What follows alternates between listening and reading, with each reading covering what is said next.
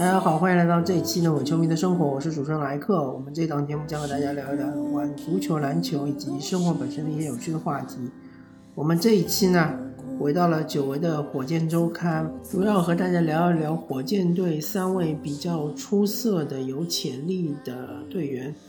他们分别是伍德、泰特和小波特。当然，其实我个人也想和大家聊聊奥里尼克，但呃，可惜的是，奥里尼克他是到期合同，而且他的年龄是二十九岁，虽然不算大，但是火箭队不一定有把握能够和他签一份长约，而且奥里尼克说不定他自己有自己的打算，或者说他有自己的一些抱负，他希望去一些更强的球队去打季后赛，这也说不定。火箭队明显在最近几年应该是没有太多的能够打进季后赛的机会，因为他处于一个重建阶段嘛，并且他手握沃尔的垃圾合同，应该是还有两年九千万的这个样子。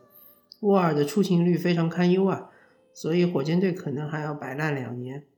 那么奥里尼克的问题，我们继续放一放。原来我一般做火箭周刊都会和大家聊一聊最近火箭队的比赛啊表现啊。那最近火箭队实在是一直在输球嘛，所以多聊也没啥好聊的。我也不希望跟大家说火箭队这一场输在哪里，那一场输在哪里，没什么意思，就是实力嘛，就实力使然，确实打不过别人。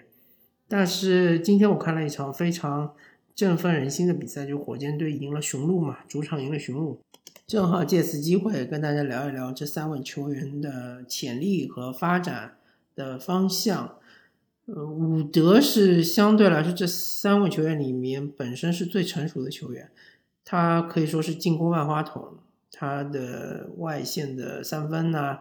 他的持球攻啊，包括他内线的各种呃中近距离的终结手段非常的丰富啊，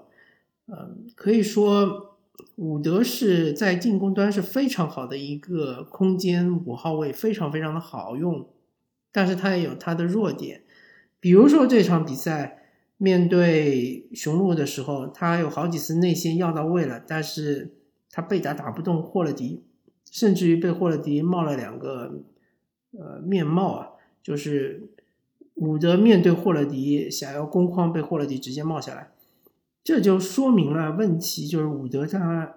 本身确实力量上面是有所欠缺的，但是呢，如果说他把力量练出来，练成像是比如说，呃，向蔡恩这个方向靠拢的话，会不会影响他的本身的灵活性？会不会影响他的手感？那谁也说不清楚，对吧？所以说。呃，从进攻上来说，伍德其实已经是非常不错的了，是可以了。呃，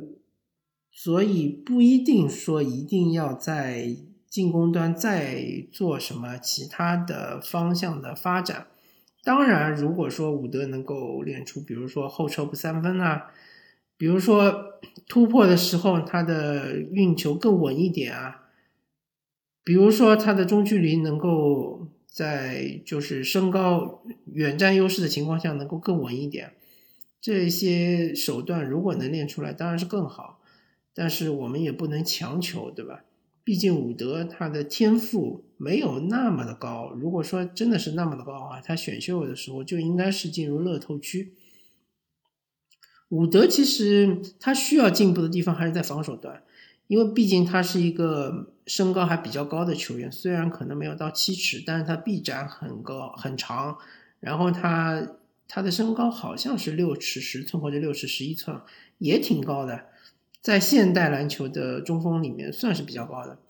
那他的护框其实不太合格，呃，特别是这场你看，就是霍勒迪把他顶到篮下之后，很轻松的就直接上篮，他根本就做不了什么。这其实跟他的体重也有关系啊，因为护框好的中锋一般来说体型都还是比较大的。当然，呃，像浓眉这种又灵活又有体重的，当然这种中锋是可遇不可求。不过伍德其实应该说，如果要在防守端更进一步的话，确实是需要呃稍微增重一点，或者说核心力量这一块要稍微是再练一练。呃，其实伍德只要在防守端稍微微调一下的话，进攻端能够做到场均二十五分，然后能够场均进个四到五个三分球，然后防守端能够呃有更好的护框，呃，能够场均有一个盖帽一个抢断，那么他这样的数据是稳稳的可以拿到一个顶薪啊。那泰特的话。他算是一个大龄新秀啊，他的年龄已经不小了，但是他在球场上其实呃表现出非常成熟。虽然说他第一年打 NBA，但是他的内线有很多这种呃小技巧，包括他攻框非常的强硬，呃篮下的其实呃命中率还是挺高的。当然呃他的进攻端其实要打磨的地方还挺多。首先他身高。不是特别高，他可能就一米九十几的身高，所以他这个身高来说，可以打四号位，也可以打五号位，不是不行。但是说以你这种身高的条件来说，你应该有一手外线的投篮，这样的话呢，你就对于对方的五号位会有一定的牵制力，可以嗯就是撤空篮下，对吧？泰特其实他三分球不是很准，而且他也不太敢投。这一点其实应该去稍微练一练，特别是休赛期的时候要练一练。呃，至少你就是定点三分，还是要把它练出来。呃，其实泰特比起伍德来说，他的防守端是更可靠的一个球员，他的下盘非常的稳啊，他甚至可以顶比他高很高的这样的中锋。但是呢，他也有他的局限性，就是说对方如果像伍德这样的球员比泰特高很多，臂展又比他长，然后。在他头上投篮，他是做不了什么的。比如说，联盟里面有一个非常典型的例子，就是布尔津吉斯嘛。如果布尔津吉斯来面框打泰特，泰特确实做不了什么。但是他作为一个矮个五号位，其实还是有他的作用。一方面来说，他应该学一学塔克，就是多做一些内线的补防工作，以这个带球撞人嘛，以制造带球撞人为主。因为你毕竟身高摆在那里没有那么高，所以你想要盖帽可能没那么容易。但是呢，呃，护框的时候可以在对方突破第一线的时候站好，站到一个合理的位置，造成带球撞人。第二方面呢，就是做好换防嘛，以你的身高，以你的脚步，泰特脚步其实是非常快的，你其实是可以从一号位放到五号位嘛，就是。呃，这一点的话，其实，在防守端应该是以追梦格林作为一个呃追逐的目标，因为追梦格林他的防守技巧也好，他的能力也好，在整个联盟是属于非常高的位置，非常的厉害。那么，我们再说一下天赋最高的球员，就是这个呃小波特。小波特毕竟是一个乐透秀嘛，然后这场比赛也是终于爆发了啊。这场比赛得了五十分，十一个助攻，五十加十，非常的了不起。毕竟你是在 NBA 的赛场上，而且是面对一支强队啊，雄鹿队是一支非常强的球队，而且雄鹿队的外线防守也不弱，米德尔顿和霍勒迪，霍勒迪是非常强的一个外线防守球员。从这一场比赛我们就可以看出，小波特他要呃努力的方向就是要。场场比赛打出这场比赛的效果，我不是说每一场比赛小波特都要得五十分，这当然是不可能。那我就说，小波特在休赛期需要练的就是他的稳定的后撤步三分球，他一定要有这种大打小的呃惩罚对方大个球员的能力，而且要非常稳定。这其实呃这场比赛。呃，打出的效果就是小波特在 NBDL 时候，就是以他的天赋碾压对手打出的效果。当然，小波特在 NBA 球场上不至于说他的天赋有那么的碾压对面，对吧？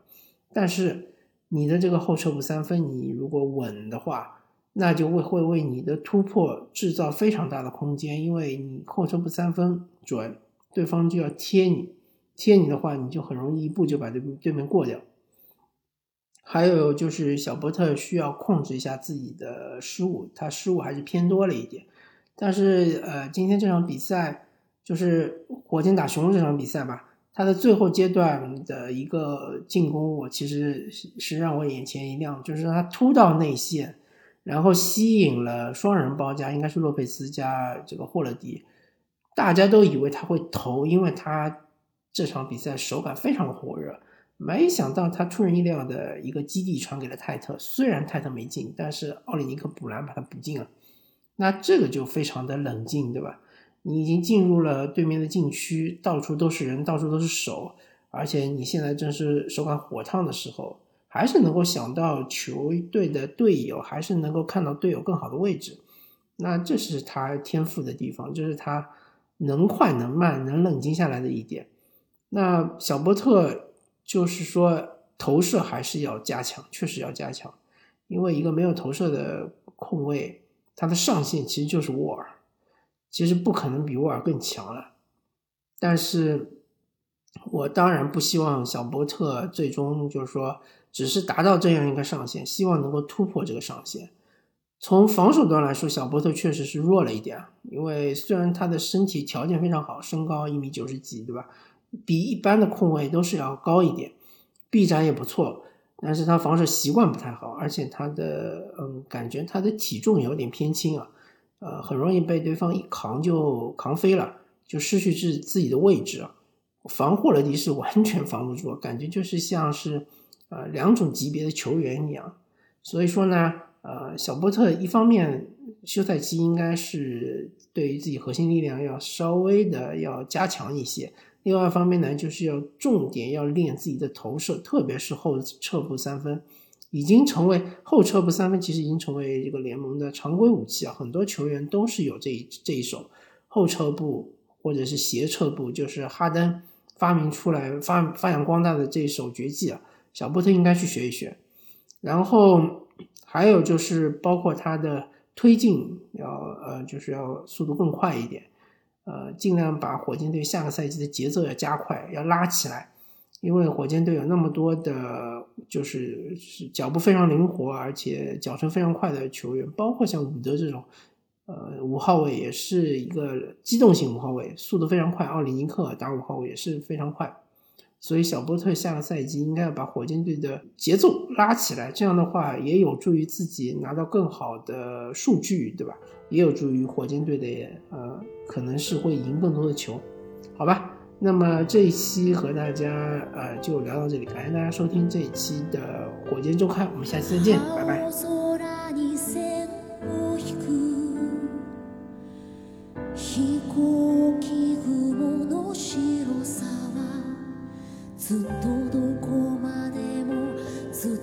続いてく。明日を知ってた。